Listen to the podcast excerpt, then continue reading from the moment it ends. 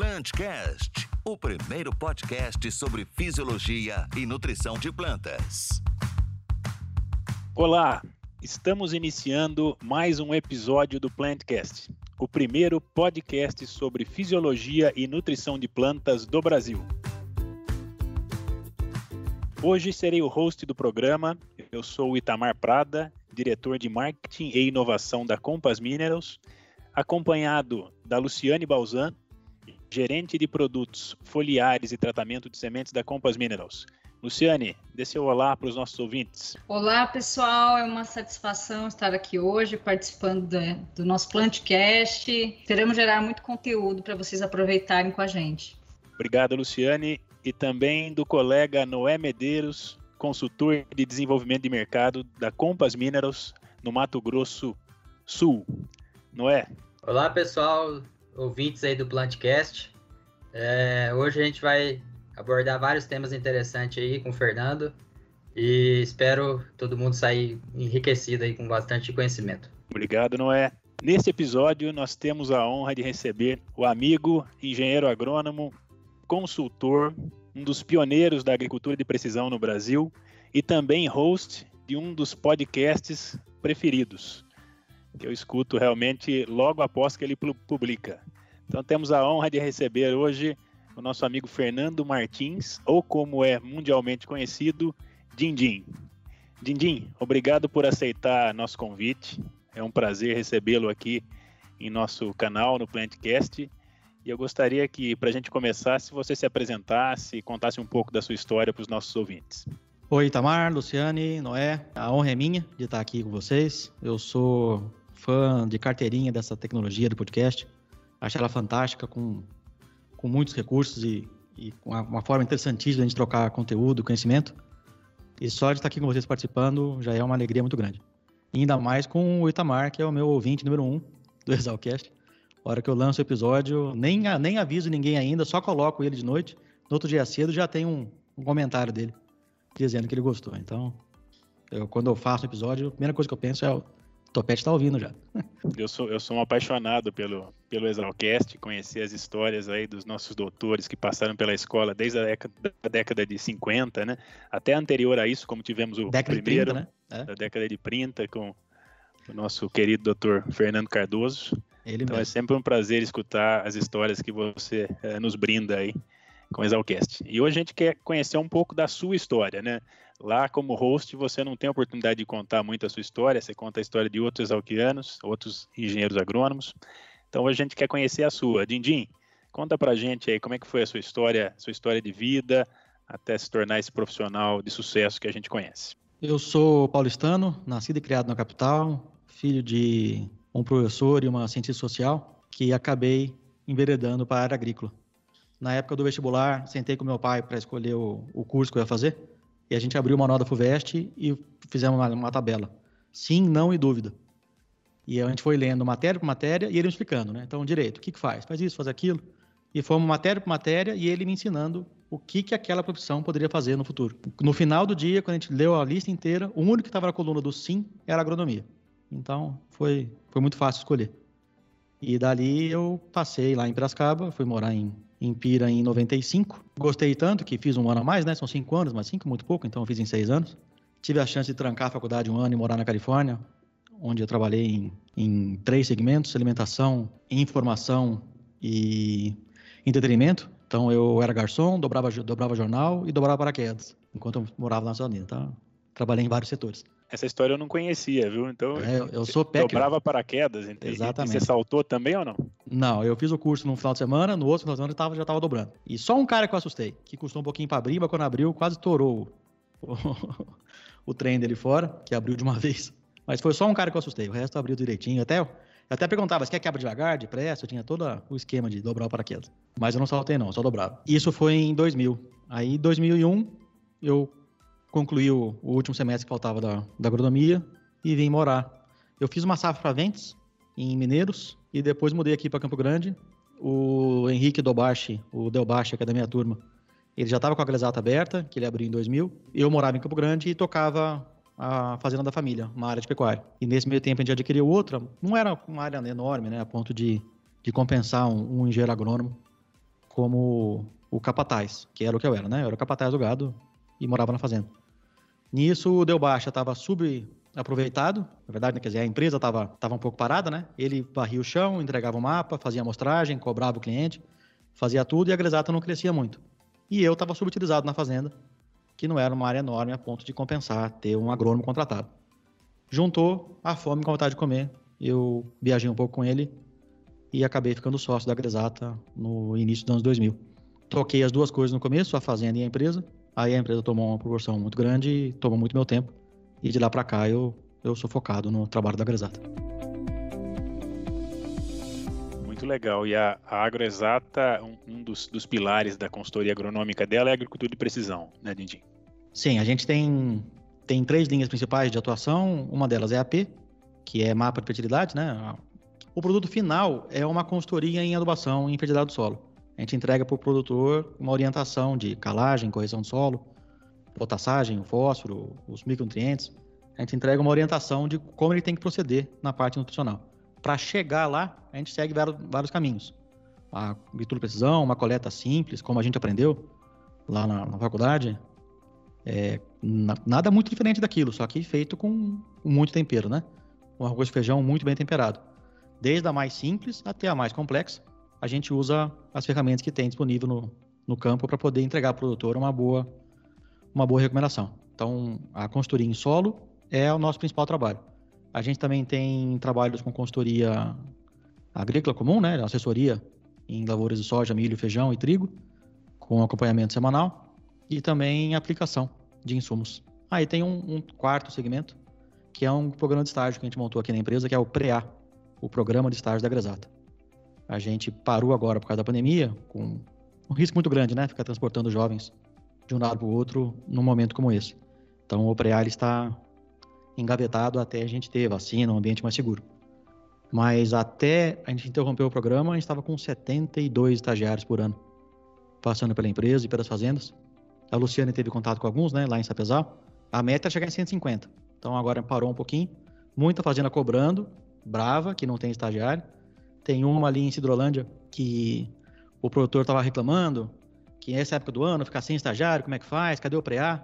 Eu tive que ligar bravo para ele, né? Pô, você tem agrônomo contratado, tem gerente, tem consultor. Como é que o estagiário está fazendo falta? Né? Então é sinal que funciona, que o programa funciona, que o estagiário tem a função dele, que é fundamental para a fazenda e para comunidade em si, né? A gente sempre sofria para contratar. Toda a vida, para contratar, tinha que falar com um monte de gente para achar uma pessoa boa. E ficava reclamando. Só reclamar não resolve, né? Então, vou eu participar da formação dessas crianças aí, ter bons profissionais no mercado, que seja para mim, para vocês, para os nossos parceiros, nossos concorrentes. Então, tendo gente boa no mercado, todo mundo cresce e a tecnologia avança.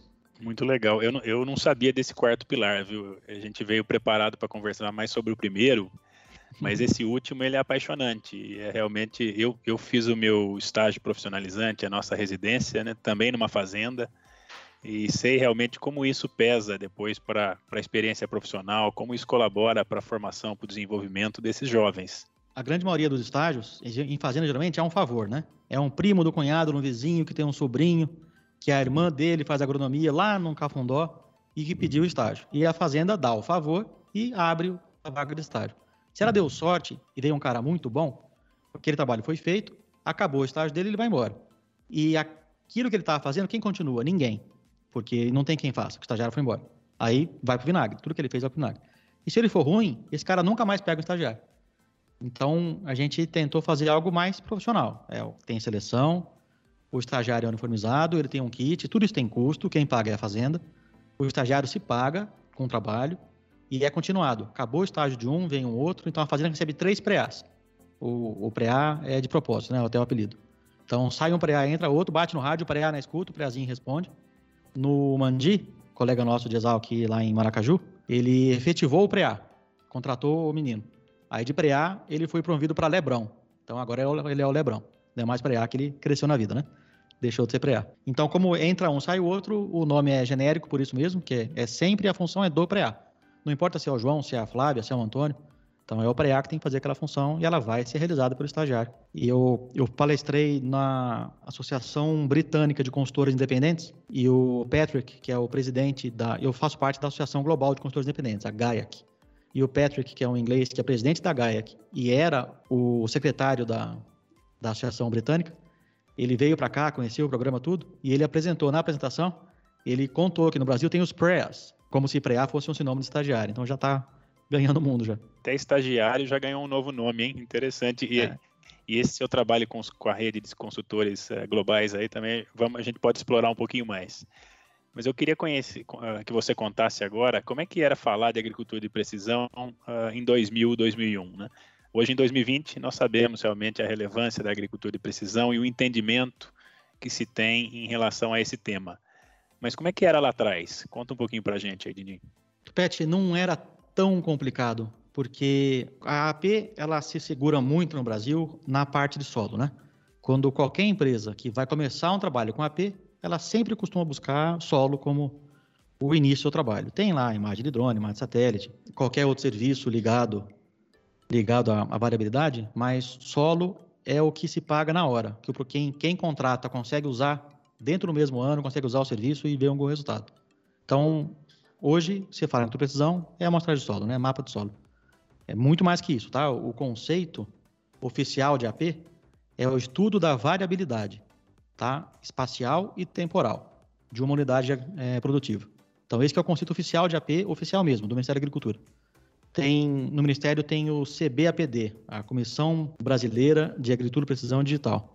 Eu sou membro dela agora, por causa da ABPSAP, né, da Associação de Empresas de AP, e ali na, no CBAPD a gente criou esse conceito oficial de AP, que é o estudo da variabilidade. Então, barra de luz, que seja um o uso de um drone simples, só porque tem GPS não quer dizer que é agricultura precisão envolve estudar a variabilidade temporal e espacial.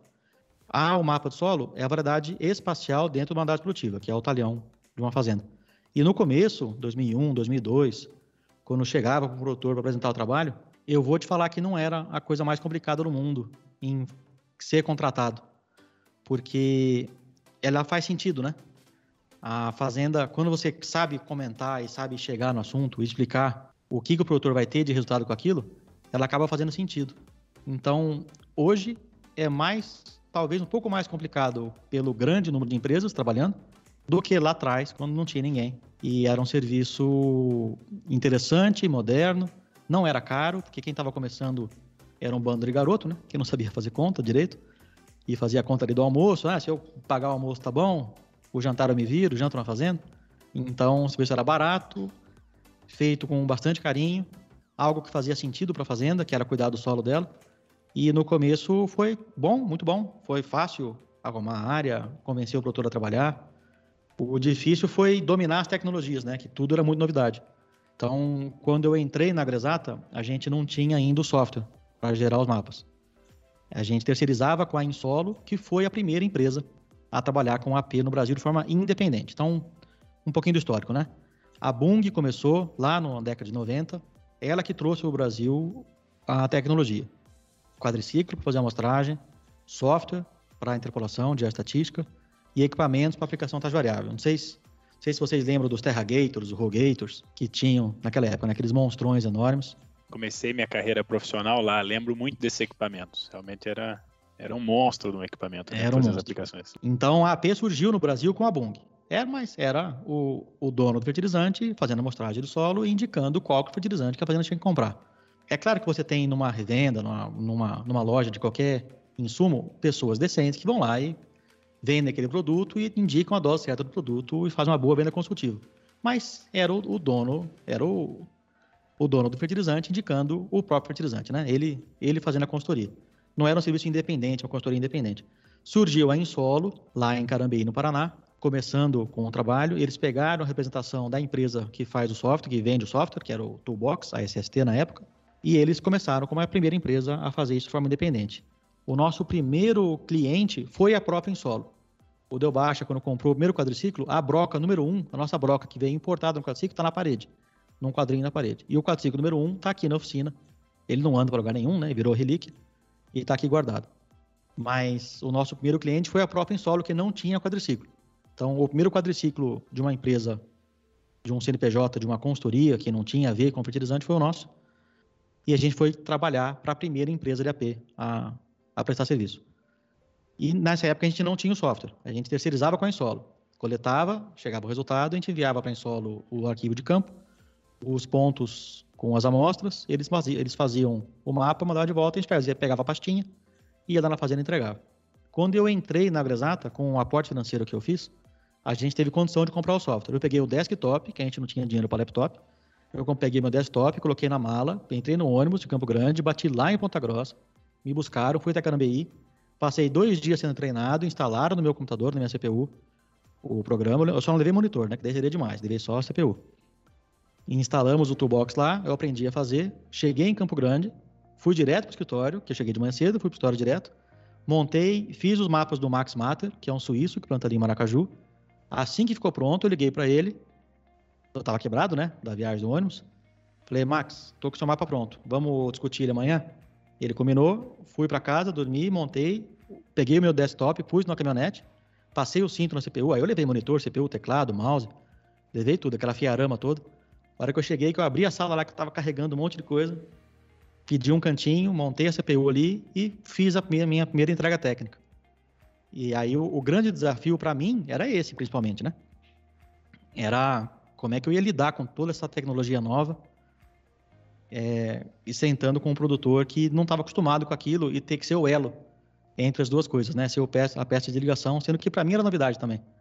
Então eu suei bastante frio. Foi a minha primeira entrega técnica, eu suei bastante. Até entender e dominar bem o processo. Muito legal, né? São histórias que marcam realmente, né? Pensar que hoje, eh, hoje você envia o relatório pela nuvem, né? Realmente com a praticidade que nós temos hoje, eu, eu já estou imaginando você com, o CPU, com a CPU aqui do Mato Grosso do Sul para o Paraná e voltando. Eu também, Tamar, imaginei, imaginei a cena, né? É, a gente já teve oportunidade de conversar, rodar bastante algumas áreas, né, Dindim? E eu sempre me surpreendo com, com as suas histórias e com a quantidade de conhecimento, né? De coisas que você aborda, um malabarista, né? Mil e uma utilidades. Dindinho, eu gostaria de, nesse sentido, te perguntar, é, assim, como que você vê esse desafio de mostrar esse valor ao cliente, né? Quais seriam os principais benefícios que você é, abordaria, né, no sentido de AP. Por que, que é bom ter uma, fazer uma agricultura de precisão hoje? É, você que trabalha aí há muitos anos, aí pioneiro é, na agricultura de precisão aqui no Brasil, queria ter essa tua visão assim hoje da dessa aceitação e quais seriam os principais é, benefícios na sua visão hoje? É, como, como eu falei, a aceitação ela não é o ponto crucial. O produtor ele aceitou bem a, a informação e é raro chegar numa fazenda que não tem alguém que nunca fez nada, né? Que nunca contratou nenhuma empresa, nunca prestou, num, nunca teve um, alguém lá dando assistência para ele na parte de agricultura precisão. O que tem é gente que foi mal atendido não quer mais saber, né? Não gostou e não quer mais saber nada do assunto. Ou soube de alguém que fez e não gostou, mas alguém que nunca fez nada, isso a gente não encontra mais. Para convencer uma fazenda para que existe importância em se mapear o solo, mapear a colheita, você ter um, um acompanhamento dentro da sua unidade produtiva, né, do talhão, da invernada, do piquete, saber das limitações de cada pedaço dela e tratar ela como tem que ser tratada, o produtor investe muito e gasta muito com insumos e ele mesmo sabe que o solo tem variação. Então, algumas coisas são a olho nu, né? Você tem variação de areia para argila, eu vou plantar numa área ano que vem, em 100 hectares, a CTC varia de 3 centimol a 150 a 15 centimol, na mesmo talhão, de 100 hectares. E isso numa rodada a pé você enxerga, né? Que, que tem essa variação de textura, de CTC, de potencial produtivo. E nessas situações, toda fazenda tem um talhão ou outro que é dessa forma. E o produtor entende que tem essa variação. Então, se você mostrar de uma forma prática, que a gente consegue localizar onde é que estão essas manchas, tratar como ela tem que ser tratada e tentar tirar proveito daquilo ali, da melhor forma possível, né? A gente tem um retorno melhor. Então, a definição que eu mais gosto de AP que eu aprendi com o Mihala, que ele era sócio da Insolo na época, o filho do, do Roberto Rodrigues, o, o Rodrigo Rodrigues, que a agricultura é o uso localizado do conhecimento agronômico. Então, para cada localidade, para cada georreferência da fazenda, eu tenho um certo conhecimento agronômico específico que vai solucionar ou amenizar aquela situação.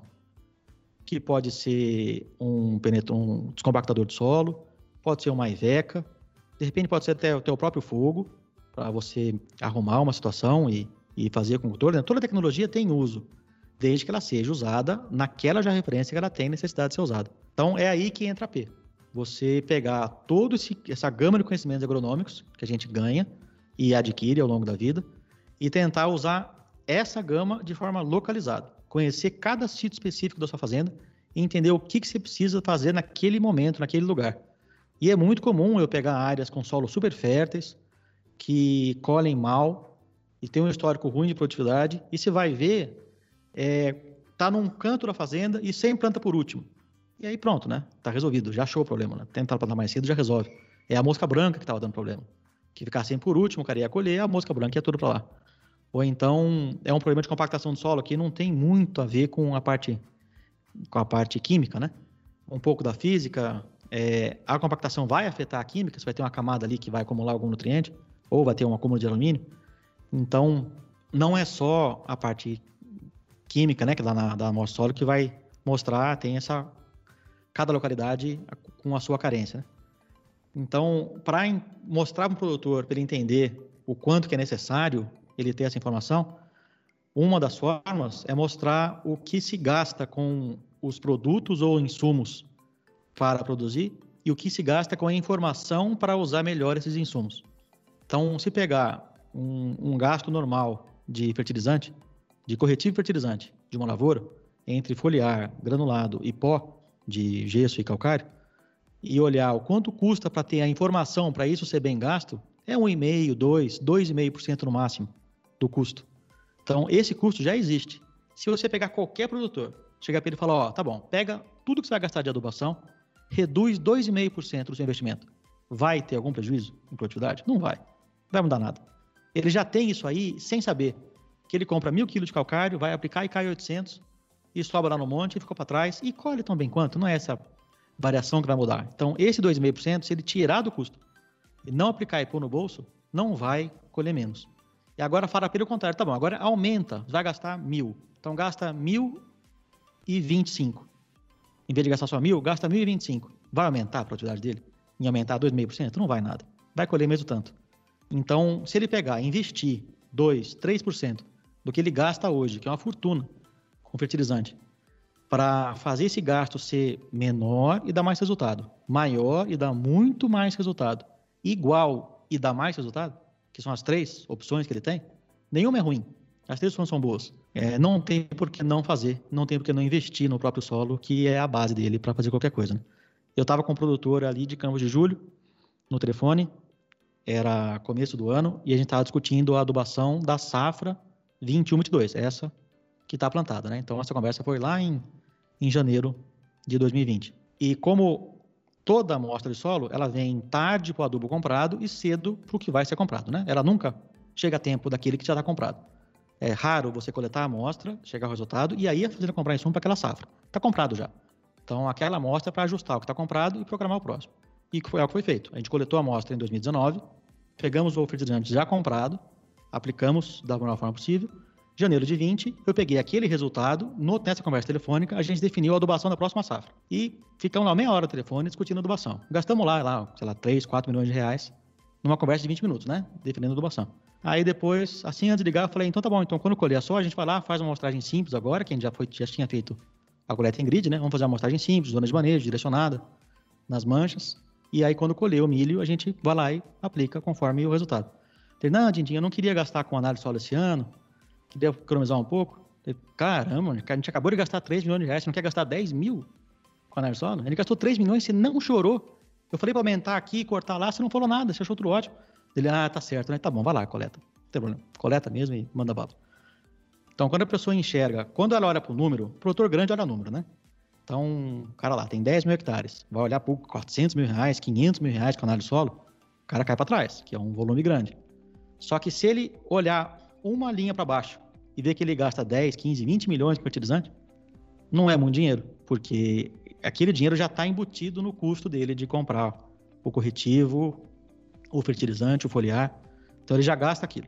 Se ele investir um pouquinho de dinheiro na informação para pegar aquele mundo de recursos que ele vai gastar no produto, ele consegue ter ou gastar igual e colher mais, ou gastar menos e colher igual, que é bom também, ou gastar mais e colher muito mais. É, são as, as três opções que ele tem, caso ele invista na informação. É isso aí, Fernando. Muito importante. Assim, eu queria dizer que, primeiramente, né, eu sou um entusiasta da agricultura de precisão. Eu sou, eu venho, né, da agricultura de precisão. Minha primeira experiência profissional foi nesse ramo. E eu acredito que é a ferramenta essencial para conseguir cada vez mais ser eficiente na adubação, né? E, consequentemente, isso vai trazer sustentabilidade, porque a gente vai colocar a quantidade certa no local certo, né? A quantidade necessária. E a partir dessa prática, o produtor vai poder homogeneizar sua lavoura e aumentar sua produtividade. Então, aproveitando aí o seu know-how, né, sobre o tema, eu queria que você explicasse um pouco aí para os nossos ouvintes é, as principais metodologias de trabalho que presente hoje na agricultura de precisão. Então, são principalmente o formato de grid ou zonas de manejo, né, até com imagens de NDVI. E quais são as principais diferenças entre esses dois formatos? Se existe um melhor, qual que é a sua preferência, qual que você é, atua hoje? E linkado a isso, qual a importância de uma boa amostragem de solo? A gente tem diferentes formas de chegar numa conclusão sobre qual a melhor metodologia de coleta, né? A coleta em grid, para você estudar variabilidade e interpolar os resultados, você relacionar um ponto com outro, ela tem que ser densa. Então, ela não pode passar muito de 4 hectares. É, você tem que ter bastante informação, né? É, o que tem, eu forneço para o computador o ponto 1, 2 e o 3. O que tem entre um ponto e outro é já estatística. Eu vou estimar o que tem no meio do caminho. Se esses pontos distam muito um do outro, estão muito distantes um do outro, o software aceita. Pega um talhão de 100 hectares, coloca lá quatro amostras de solo e manda interpolar, ele vai interpolar, vai pintar, ficar aquele monte de quadradinho colorido e eu vou gerar um mapa de taxa variável de qualquer insumo que você quiser. Só que o chute é muito grande, né? Para estimar o que, que tem entre um ponto e outro. Então a gente trabalha aqui com um grid máximo de 4 hectares. É daí para baixo. E também tem que ver como é que você vai coletar esse grid, né? Um bom número de subamostra, espaçar um pouquinho as subamostras para não ter perigo de desse ponto estar tá bem numa curva de nível que foi rebaixada, numa praça que era de pecuária, que era bem ali o, onde o gado parava, ou então onde tinha pedra e cavou muito. Tudo isso aí você cai num erro de deixar um ponto ali e coletar só em volta. Então, espaçar um pouquinho esses pontos, marcar de onde saíram esses pontos é interessante. Então, tudo isso é interessante para uma coleta em grid. E usar uma boa metodologia de estatística, né? é usar um bom software e uma boa metodologia. Tem algumas, as mais usadas, crigagem inversa da distância. Para cada elemento você vai ter uma, uma metodologia melhor, mas a mais usada no Brasil é a crigagem. Confiando bem nos dados, né? Você tendo uma boa coleta e confiando bem no laboratório que você usou. Laboratório com selo, de qualidade, isso é, isso é importante. Um contraste para falar, comparar qual que é melhor, uma coleta em grid por uma zona de manejo, vai depender da situação que tem aquele talhão. Então, tem talhão que precisa, que ele obrigatoriamente é interessantíssimo entrar na coleta em grid. Tem situação que não, que eu posso trabalhar com um grid, não um grid, né? Uma zona de manejo um pouco mais espaçado e usar alguma informação para me balizar como desenhar essa zona de manejo. Quais são os principais. Se eu vou mapear solo e a zona de manejo vai ser uma coleta de solo também, nada melhor que o próprio solo me mostrar onde é que estão essas zonas, certo? Eu posso pegar um mapa antigo de solo, de CTC, de textura, um mapa de matéria orgânica, que são parâmetros que não vão mudar ou não vão mudar muito ao longo do tempo, e adotar esses parâmetros como, como a minha, minha fonte de informação para gerar a zona de manejo. Se eu puder conciliar uma imagem satélite, só que a imagem sozinha é uma foto pontual daquele momento. Se você não olhar mais imagens da mesma safra, você pode ter essa imagem logo depois de uma boa chuva. Três, quatro dias depois de uma boa chuva o índice melhora. Ela nivela um pouco, você vai ver que todas as plantas estão num índice muito parecido. Se ela for logo antes dessa chuva, você vai ter algumas variações que pode te indicar, tirar uma amostragem que não tem a ver com a parte química. E essa coleta, é basicamente química, né? Eu vou ter só um elemento físico, que não é a compactação, é só a quantidade de areia e argila e que tem nessa área. Mas uma foto um dia antes dessa boa chuva, e logo depois de 15, 20 dias sem chover, ele pode mostrar problemas químicos que tem essa área, mas também me abrir o olho para um problema físico. Que se eu pegar essa única imagem, eu sozinho, aqui no escritório, do ar-condicionado, e desenhar uma zona de manejo para ir lá coletar, eu vou cair num erro. Então eu dependo de ter mais informação, uma única imagem não vai fazer muita coisa, eu dependo da fazenda estar tá junto, dela participar desse processo, não eu sozinho fazer isso. O mesmo com o mapa de colheita. Ele é uma foto daquela safra. E que se a máquina não foi bem calibrada, e não foi feito com bastante zelo e capricho, aquela informação ela é ruim, ela traz dados ruins, ela mais desinforma que informa. Então, o mapa de colheita é comprometimento. Quer deixar bem claro que mapa de colheita não basta só pegar a colhedeira, ir lá na área, colher, tirar o arquivo e gerar o um mapa. O produtor, quem estiver lá na fazenda, o gerente, tem que estar comprometido a gerar um mapa de boa qualidade. Caso contrário, é perda de tempo para quem está usando o equipamento com a, com a informação da, da, produtividade e quem for gerar o arquivo, porque é puro ruído. E se pega uma área que tem três, quatro colhedoras colhendo, todas com equipamento, se não estão todas calibradas igual, você não vai ter uma boa informação. É perca de tempo de novo. Então, de colheita seria uma ótima informação também para tomar a decisão né, de uma zona de manejo. Mas uma colheita só não faz verão, assim como uma única imagem satélite também não resolve a sua vida. O ideal é você ter várias imagens e de safras distintas da mesma cultura. Só que o produtor do lado, para olhar, ó, em 2017 eu plantei variedades diferentes em datas diferentes. Então essa variação de cor que está aí não é solo, isso é variedade. Então essa imagem sai fora, ela não entra na sua média. Ou se ela entrar, se divide em A e B o talhão e aí você faz uma média para cada uma delas, para ter as áreas onde sempre varia, onde nunca varia e onde varia pouco.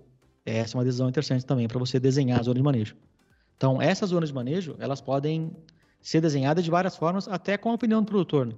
A gente foi no Xingu uma vez, e Xingu chove dia sim, dia também, né? E quando não chove, está nublado. É raro ter imagem satélite boa da área. A fazenda não tinha mapa de colheita e nunca tinha mapeado o solo.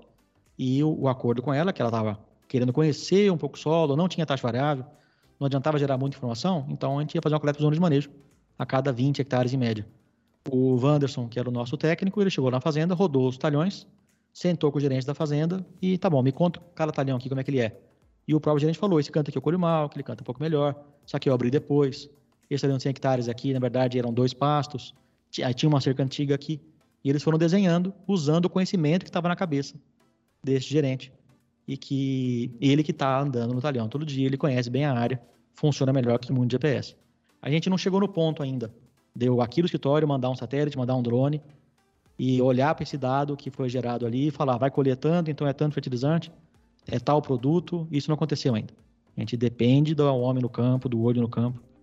E com o que tem tecnologia na mão, a gente está melhorando a rapidez com que essa informação sai do campo e chega no ar-condicionado, né? Chega em quem está ali para tomar a decisão. Então a informação está chegando mais rápido, às vezes com mais qualidade, porque ela não se perde num bloquinho, numa caderneta, na cabeça da pessoa que vai mandar depois. Mas a pessoa do campo, ela não saiu de lá ainda não. Ela está lá ainda, está produzindo mais, produzindo melhor, só que ela é fundamental. Que é uma das coisas que o, que o estagiário faz, né? Que a fazenda acaba deixando ele fazer. O estagiário passa fazendo no dia a dia ou uma boa consultoria vai fazer no dia a dia da fazenda. Então, é, faz parte do meu dia a dia, com as pessoas que eu vou conhecendo ao longo da, do trabalho, Brasil afora, me mandar uma amostra de solo. Ah, o que eu faço nessa área aqui? Agora manda a amostra uma análise, né? E aí você está refém daquela amostra que você sabe que foi mal feita. Você conhece o cidadão que te mandou, você sabe que foi mal feito. Tirando pessoas que trabalham bem e vão fazer um bom trabalho, por mais capricho que ela tenha dado, ela tirou uma amostra só, ou tirou duas, numa área de 100, 200 hectares, e pede para você tomar uma, dar uma opinião, tomar uma decisão, o que fazer com aquela área. Então, nesse caso, eu tento olhar só para parâmetro principal, né? Olhar para textura, CDC, entender um pouco o potencial dessa área, tentar pegar um erro nessa amostra, com base no problema que a gente conhece. Mas uma amostra de solo feita com usando poucos critérios de qualidade é melhor não ter. Eu prefiro que você me fale quanto colheu as últimas cinco safras, quanto adubou, quando foi a última calagem e que região que você está e quanto chove. E aí eu te falo, põe tanto de potássio, tanto de fósforo, né? 2 mil quilos de calcário dolomítico, 500 quilos de super simples, 200 quilos de cloreto. Pronto, está feita a adubação. Não precisa ter análise solo para falar uma adubação dessa, né? Então, a qualidade da amostra é fundamental. Ela é o, o princípio de todo esse processo. Então, a pessoa que está coletando, ela tem que ter zelo, qualidade, treinamento. A primeira subamostra tem que ser idêntica à última, tem que ter volume de subamostra, porque tem muito erro. Acontece de você ter muito ponto diferente. A felicidade muda palmo a palmo. Se a gente for ser fresco e querer olhar com microscópico, você fica maluco. Um grid de meio hectare é, é, é, é pequeno. O ideal era, era, é grande, na verdade. O ideal é ser menor, porque se você for analisar palma a palma, você vai ver variação. Então, você tem que tampar o olho para algumas coisas, entender que não, não adianta você exagerar, que vira só em gasto, tem que ter uma informação que condiz com a realidade da área, então o produtor tem que olhar para aquele mapa e enxergar a fazenda dele. E ver, ah, aquele canto ali é, veio depois, aquela divisa ali onde o, o funcionário errou e jogou mais potássio está mais alto por causa disso. Então, você tem que ter uma situação que a pessoa reconhece a área. E você tem que confiar muito na equipe que está lá trabalhando, que aquele trabalho foi realizado da melhor forma possível, né? Então, treinamento e qualidade de quem for coletar, isso é, é fundamental, porque senão todo o trabalho meu e seu, que está na ponta, pegando aquela informação já, já pronta, ele vai por água abaixo, né? Se tudo aquilo não for feito com, com a qualidade extrema. Não é nem boa qualidade, é extrema, cara. Tem que ter caprichar muito. Se você olhar bem para a amostra de solo, você desanima, né? Você tem o hectare, 100 metros por 100 metros, por 20 centímetros. Você tem 2 mil metros cúbicos de solo. Aí o cidadão vai lá e enfia uma sonda ou uma broca de uma polegada e tira lá um tantinho de terra nesse, nesse 100, nesses 2 mil metros cúbicos. E daí você pega, como se que pega um hectare e faça bem feitinho. Tira lá 10 subamostras em um hectare, junta tudo num saquinho, que vai dar 900 gramas, tá? 10, 900 gramas, você vai quebrar em duas, uma vai para o laboratório, outra você guarda, é a contraprova. Der algum erro com essa amostra, você tem lá a contraprova, você não precisa coletar de novo. E você manda para o laboratório 300 gramas. Então, você está contando para você mesmo que 300 gramas representam 2 milhões de quilogramas. O laboratório vai pegar essa amostra e vai tirar a amostra dela. Vai pegar um cachimbo de 5 gramas, vai cachimbar isso aí. E vai te falar que aquelas 5 gramas que ele analisou representam 2 milhões de quilogramas. É muito pouco, né? Você está pegando grama representando toneladas de solo. Então, se não tiver uma pessoa muito competente para coletar, um laboratório muito competente para analisar, e uma pessoa e um grupo, né, de pessoas para interpretar aquele resultado, larga a mão, vamos ver o histórico e compra calcário magnesiano super simples de cloreto. Faz um quando o patrão o, o patrão for na fazenda, faz um manganês uns 10 dias antes para ficar bem escurinho em lavoura e pronto. Não tem o que fazer. Tá feita a adubação e para falar que vai quebrar, não vai, porque passou-se anos fazendo isso, né? Mas hoje, com as margens mais apertadas, com os custos mais altos e com acesso à informação muito mais fácil, e tem gente no Brasil inteiro trabalhando nisso e fazendo um bom trabalho, você consegue ter uma boa informação decente e ganhar mais com o mesmo equipamento que você está fazendo. Né? Hoje no Brasil, eu não sei te falar a quantidade de empresas total, mas a gente tem uma associação que é a BPSAP, Associação Brasileira dos Prestadores de Serviços de Agricultura e Precisão. E a gente está com 140 associados, 140 e poucos associados hoje, cobrindo 100% do território nacional. Então tem alguém para atender a fazenda no Brasil todo. Não tem porquê ela não usar a tecnologia, né? É, eu vou aproveitar que você abordou um pouco do tema e entrou um pouquinho nas imagens. É, e ela também, como as imagens de NDVI está entrando forte aí na agricultura de precisão, né? Hoje a gente tem diversas plataformas aí que disponibiliza várias imagens de NDVI, é, empresas especializadas só nisso, com alta qualidade também de imagens, né? E é uma tecnologia que a gente vê que chega no produtor. É, diversas fazendas que a gente vai, a gente vê que o produtor já tem essa imagem. Só que assim, o que eu vejo, pelo menos no campo, é que muitas das vezes essa imagem ela é o produto final, o produtor. Enquanto que eu acho que ela deveria ser apenas um meio de tomada de decisão, uma ferramenta para tomada de decisão, uma coisa que ele ainda vai fazer. Ou seja, surge a pergunta, o produtor pega a imagem e fala assim, é, o que, que eu vou fazer com isso? O meu questionamento, Fernando, é para você falar aí para os nossos produtores que estão escutando o Plantcast, é isso, é, alguns exemplos do que pode ser feito com essas imagens, é, decisões a serem tomadas, e quais as vantagens né, de trabalhar com esse tipo de tecnologia? Então, a imagem satélite mais. O, o, índice mais famoso do satélite é o NDVI. São, tem vários, tá? O NDVI é um deles, que usa o vermelho e o infravermelho próximo para fazer a, a matemática para chegar num valor. E esse é o mais comum, mas tem inúmeros usando outras cores, né? Outros, outras bandas que só o NDVI. Mas, como eu falei, ela é uma foto, tá? Ela é um, uma fotografia daquele momento que ela foi tirada. O satélite passou naquele dia, localizou aquela situação. Então, é como uma pesquisa eleitoral, que é uma foto do dia da pesquisa. Que dali, a próprio resultado da pesquisa altera a percepção de quem está vendo aquilo e o cara já muda de opinião se você faz a pesquisa num dia avisa, conta, né? Publica o resultado. No dia seguinte você faz de novo, ela vai dar diferente, porque aquele resultado já impactou em quem está assistindo. Então, a imagem satélite, ela é o resultado daquele exato momento. Dali a 10, 20, 30 dias, muda a situação. Ela já não é igual. Você ter ela como uma ferramenta final, como você falou, e não como meio, né? Você ter ela como o que você pega ela na mão e toma a decisão a partir dali, é, é muito comum você cair no erro se você não, ao longo da safra, você não pegou aquela imagem e foi lá ver o problema, tentar localizar o que, que aquele, que, o que causou aquele índice estar tá mais baixo, guardar aquela referência para voltar lá, investigar melhor aquele lugar e começar a entender como é que é a sua fazenda, né? Então, quem vende a imagem para o produtor como a solução, como ele você não precisa mais ir na sua lavoura, você pode olhar por aqui, tá aqui, sua lavoura tá muito bonita, você nem precisa ver, ou então aqui tá feia, já foi é, a viola pro saco, não tem mais o que fazer. Não é assim que ela vai funcionar, né? Você vai ter que usar ela de uma outra forma. E o jeito certo é você conseguir acessar essa imagem, ir lá no campo e olhar. E tentar encontrar o que está causando aquilo. E conhecer melhor a sua situação. E, e elas estão cada vez mais baratas, né? É, a imagem em si, em várias situações, ela é gratuita. O que se paga é, é o tempo da pessoa ir lá e processar. Ou então você tem os softwares hoje fazendo, fazendo de forma gratuita mesmo, né? Empresas que tem que cedem ela de forma gratuita. No começo se pagava, algumas pessoas cobravam para fazer, e hoje você tem aplicativos do mercado que fazem de graça. Se o produtor só se encher de imagem, então eu estou com uma situação numa fazenda no Mato Grosso que comprou um serviço, o serviço vem com imagens quase diárias, vários índices, um monte de informação. O que aconteceu? O cara me deu a senha e pediu para eu acessar, porque ele não tem tempo para olhar. Porque é informação demais que chega na mão dele, ele não sabe o que fazer com tanta informação.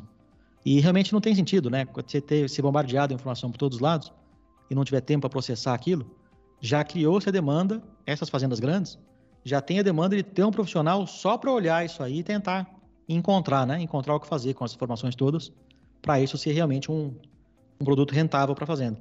Porque ela comprar ou só porque é barato ou só porque é de graça e ter aquele monte de informação e não usar, acaba sendo caro se ela pagou e não usou, ou então ela acha que não funciona, porque tem aquele monte de coisa lá, a vida dela não mudou, ela continua trabalhando como sempre trabalhou e não vai nada, né?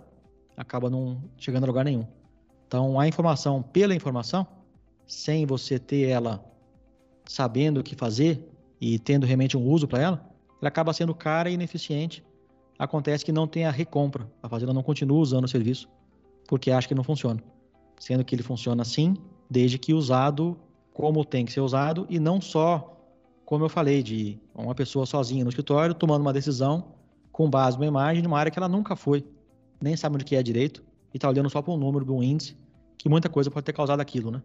E eu já vi situações absurdas de uma empresa estar tá no escritório, definir uma coleta de nematóide, usando a imagem, o técnico chegou lá no campo e era linha de força passando pela área. Aquela bola amarela, que foi ordenado para ele chegar lá e coletar a amostra para ver se era nematóide, tinha um poste de luz, né, um, um, um, linhão passando ali, não um poste não, uma estrutura metálica ali da, da linha, do linhão, e a soja em volta amarela, porque o cara não conseguia pesar direito, não conseguia fazer nada, e só que quem olhou a imagem interpretou, isso aqui é nematóide, vai lá e coleta a amostra. Então, o produtor, o gerente, o pessoal da fazenda, é fundamental estar tá junto na hora de interpretar uma imagem dessa. Mapa de colheita, a mesma coisa. Uma entrega técnica de um mapa de solo, que às vezes você vê, tem uma linha retinha dividindo saturação de base. Ela vai baixa, de repente fica alta, no mesmo talhão. Então, se ninguém tem na mão o histórico disso, você vai achar que está errado isso aí, né? Que tem algum erro no laboratório, vamos refazer essas nossas amostras, porque aconteceu alguma coisa aqui. Mas, na verdade, é, tinha dois talhões que emendou, ou então o calcário aplicou aquele pedaço e parou. Não sei se o, se o Tupete conheceu o Chimijo, mas ele era gerente numa fazenda ali em Goiás. E um dia a gente fez uma área para ele, gostou bastante. E daí ele pediu: ah, vamos fazer a fazenda toda aqui. Aqui, sempre que pede calcário, eu compro, nunca falta nada, nunca sobra nada. Eu tô desconfiado. A gente foi lá, mapeou a fazenda inteira, o miolo da fazenda. Saturação de base era alta, tudo era muito bom, e as bordaduras da fazenda. Não via calcário, tinha anos. E o calcário chegava, tá aqui, ó, comprei tantas cargas para tantos hectares. E no final do dia, dava certinho. Nunca sobrava, nem faltava calcário. A equipe dele era excelente. E sempre tem que sobrar ou sempre tem que faltar. Nunca vai dar certo, né? 2 mais 2 na roça, deu 4, refaz, você errou na conta. É 3,5 ou 4,5. Não existe 4 na lavoura. E aí descobriu-se que os cantos da fazenda não via calcário há muitos anos. que ninguém ia lá aplicar. Então, até na, entrega técnica do solo é interessante que tem a gente da fazenda junto para poder contar a história. Exatamente esse ponto que eu ia te perguntar, né? A gente tem várias ferramentas aí para o diagnóstico. E depois do diagnóstico, né? Eh, você citou uma situação, mas quais outros desafios que você vê na hora de fazer a aplicação? Eu fiz uma recomendação, estou fazendo aqui uma aplicação fixa ou variável. É, então, desde calibração de máquina ou aplicação, por exemplo, de micronutrientes, que, que é um volume menor. O que, que você pode citar para a gente de alguns desafios aí para a gente caminhando para o encerramento? A aplicação é um desafio enorme, Luciane, porque a gente tem no mercado o principal equipamento para aplicar corretivo fertilizante é o prato giratório, né? A esteira e o prato. Você pode colocar bandeja o quanto você quiser. Você falar que ficou perfeito, não ficou, né? Você tem que se contentar com o razoável. Se chegou no bom, dá puro de alegria. Mas tem que se contentar com o razoável. Não tem o que fazer. É, se eu pegar uma aplicação melhor, vai ter que ser um sistema de coxo. Tem máquina no mercado para isso, um valor agregado maior, eficiência menor. A eficiência não é tão menor assim porque ela não para, né? ela trabalha o tempo todo. Então a eficiência não é tão ruim assim, é, é algo da fazenda pensar em ter equipamento de coxo, não de prato. Que daí você tem por gravidade, você consegue fazer volumes menores e uma qualidade de aplicação melhor, mas o que tem no mercado hoje nas fazendas é prato. Não importa a máquina. É uma máquina é melhor que a outra, as duas é uma esteira que vai girar, rodar o produto, cair em cima de um prato que vai rodar. Então, é o operador, né? Que vai regular a máquina, que vai fazer ela ser melhor ou pior, não é a marca dela. E aí a gente cai num problema muito grande, que é todo o trabalho, a coleta, falando de colocar o melhor técnico do mundo, usar um software muito bom, ter uma entrega técnica que discutiu, viu todos os resultados, usou as fórmulas melhores que tem no mercado, pesquisadores mais competentes que balizaram aquela recomendação, para chegar na fazenda, eu contei aqui um talhão, vai aplicar 2 mil quilos por hectare, tem 100 hectares, está aqui 2 mil toneladas, está é, tá aqui o volume que vai aplicar nessa área, é, mil hectares, 2 mil toneladas, 2 mil quilos por hectare, vai aplicar na área, no dia aplicou tudo. O cara fez taxa variável. Chegou no meio do talhão, o monte estava na metade do tamanho, estava menos que metade do tamanho, ele foi lá, fechou um pouco a comporta e no final do dia aplicou, aplicou o que tem que aplicar. O mesmo com o micronutriente que é baixo volume, né? Vão aplicar uma, uma olexita eu quero ter um quilo e meio de boro por hectare. Então, é um 15 quilos de Olexita 10%. Fica bem aplicado? 15 quilos por hectare de um produto? Não vai ficar. Então, ou a gente aplica mais, ou muda de fonte. Mas se pegar, colocar um talhão de mil hectares, coloca lá 15 toneladas e fala, ó, é 15 quilos por hectare, aplica. Vai acabar aquele talhão e vai acabar um monte e vai estar aplicado. Só que tem lugar que caiu 45, tem lugar que caiu zero aproveitando esse tema aí, se a gente conseguir diminuir faixa, a gente não consegue minimizar um pouco desse problema com dosagem muito baixa? Com calcário, sim. Né? Você consegue melhorar um pouco o processo com, com, com pó, mas com o granulado minimiza bastante, né? Quanto menor a faixa, vai minimizar. Só que eu quero ver se convenceu o colono a fazer a máquina dele aplicar na metade do rendimento, tá? Então, esse tá é o um, problema. Tá aí um desafio grande. Para quem vai fazer em pré-plantio, muito mais fácil. Mas quem faz em cobertura, aí não tem nem como fazer, né? Pedir para reduzir. Só se for num algodão que vai ser seguindo a linha de plantio. Mas soja ou milho que faz cruzada, não tem nem como pedir isso, né? Tem que ser em pré-plantio. Então, até pode conseguir. Só que você vai cair o rendimento do cara na metade, né? Mas ele vai querer fazer uma faixa de 30 metros, né? Não vai ter jeito, né? Então, aí tem que trabalhar com volume maior.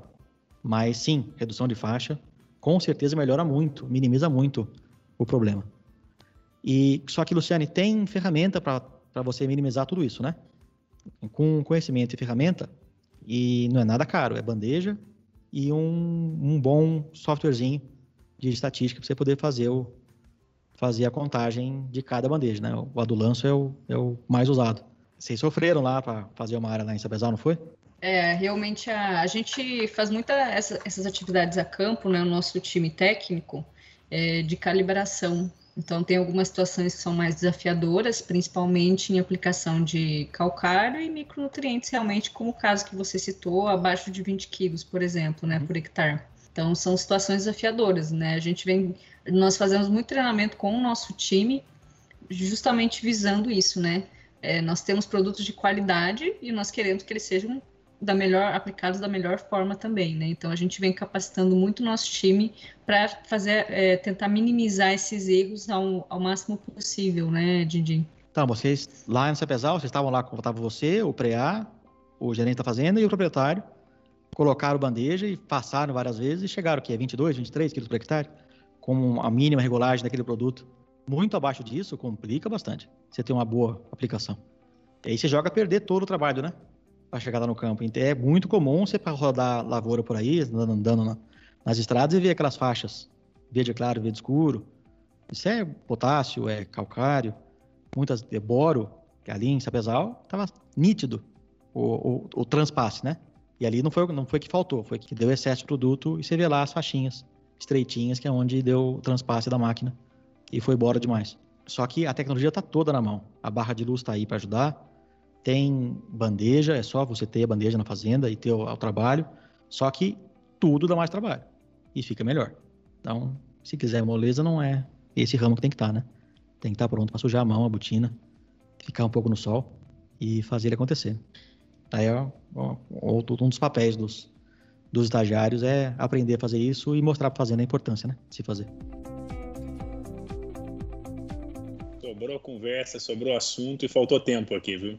Então, realmente eu gostaria que a gente tivesse conversado um pouco sobre essa experiência da consultoria global.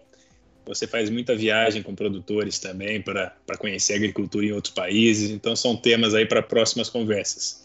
Hoje, para a gente já, já ir partindo para o encerramento aqui, é, eu queria uma última pergunta na agricultura de precisão, que já é um tema muito complexo. Né? A gente falou sobre a história da agricultura de precisão no Brasil, é, sobre alguns desafios e oportunidades. O que, você enxerga como fronteira da agricultura de precisão? Quais são os próximos, a próxima onda da agricultura de precisão?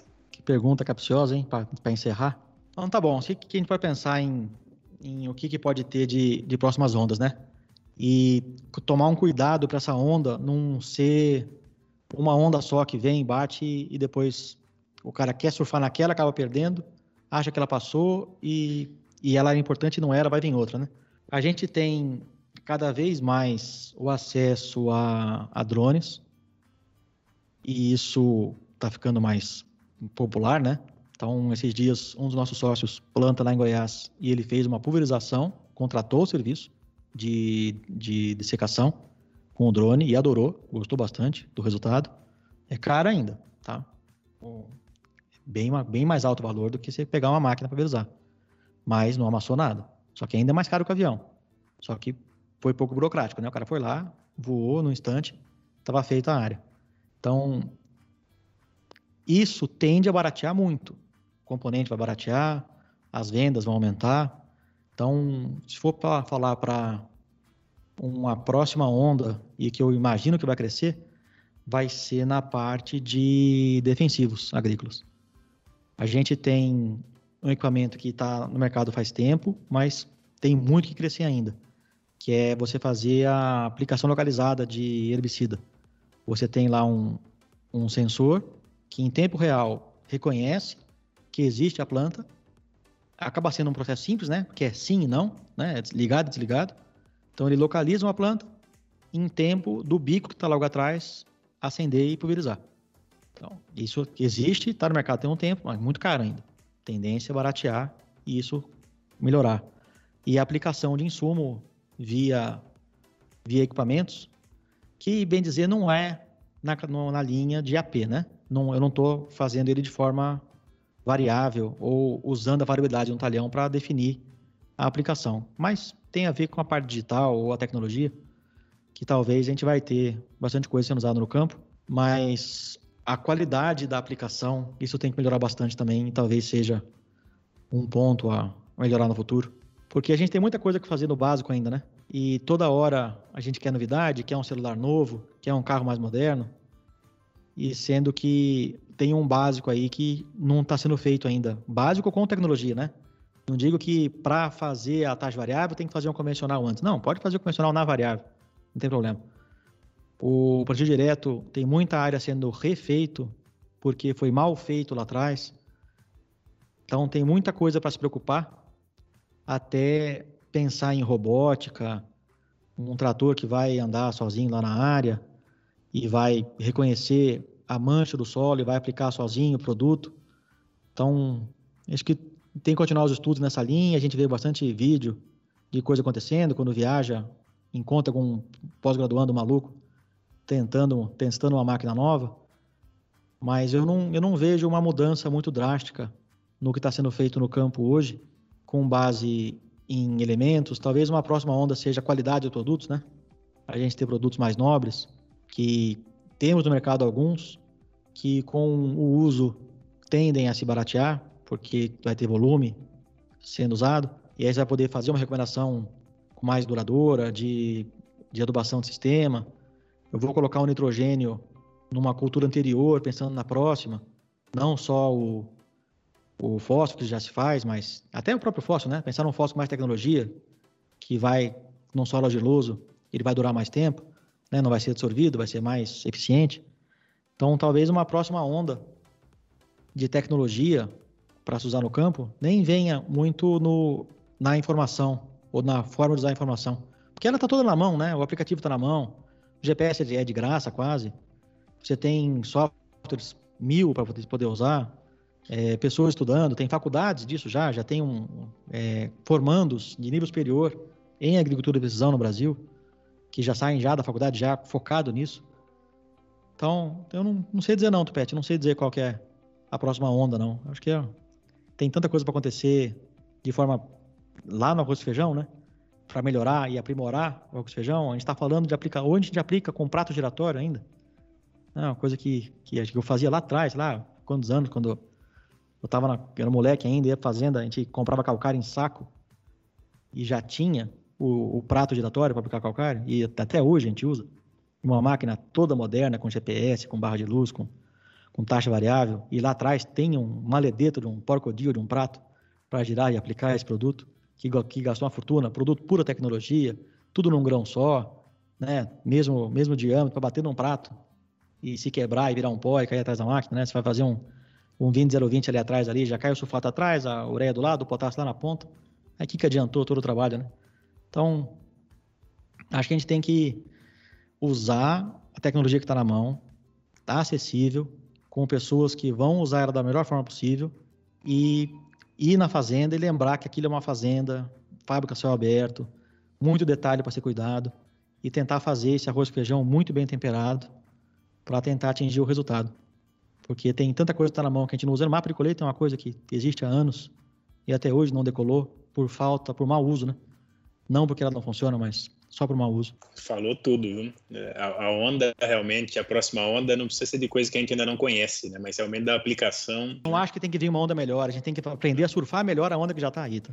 Dindim, em função do tempo, a gente a gente vai encerrar por aqui. Queria que a Luciane, Noé, se vocês quiserem passar alguma mensagem final para os nossos ouvintes. Bom, tchau pessoal. Muito bom estar aqui com vocês, conversando com Itamar, Dindim, Noé. Foi um bate-papo muito bom. A gente nem viu o tempo passar. E esperamos vocês no próximo podcast. É isso aí, pessoal. Muito obrigado pelos esclarecimentos, Fernando. Foi muito, muito bom para nós, para os ouvintes aí. Com certeza o pessoal vai sair sabendo muito mais sobre agricultura de precisão. Obrigado, Luciane, Noé. Dindim, sua mensagem final. Eu só agradeço vocês pelo convite. Participar do Plantcast está sendo uma honra. Eu já tive vários mestres que passaram por ali. O Lepra foi um que eu adorei ouvir, o Guilherme Ol. A gente teve muitos episódios fantásticos. Eu sou ouvinte de podcast há muitos anos, desde aquele Nokiazinho de barra prateado, que já vinha no, no Symbian, já vinha instalado já o, o aplicativo de podcast, usar ouço. Adoro divulgar essa tecnologia, tanto é que acabei produzindo um canal também. E sucesso para vocês, que o canal cresça e que mantenha esse, esse padrão de vocês que está sendo excelente. E é, e é interessante que eu conheci podcast numa viagem que a gente fez junto de São Paulo a Atibaia para o Experts. Né? E você me perguntou, você sabe o que é podcast, né? E realmente, e a partir dali eu também virei um apaixonado por essa ferramenta e estamos aí muito felizes com, com esse canal também. E aqui realmente foi uma, uma iniciativa que veio do, dos colegas Guilherme, Franco e Dinali aí, que também certamente estão nos ouvindo e que a gente está muito feliz em dar continuidade nesse projeto.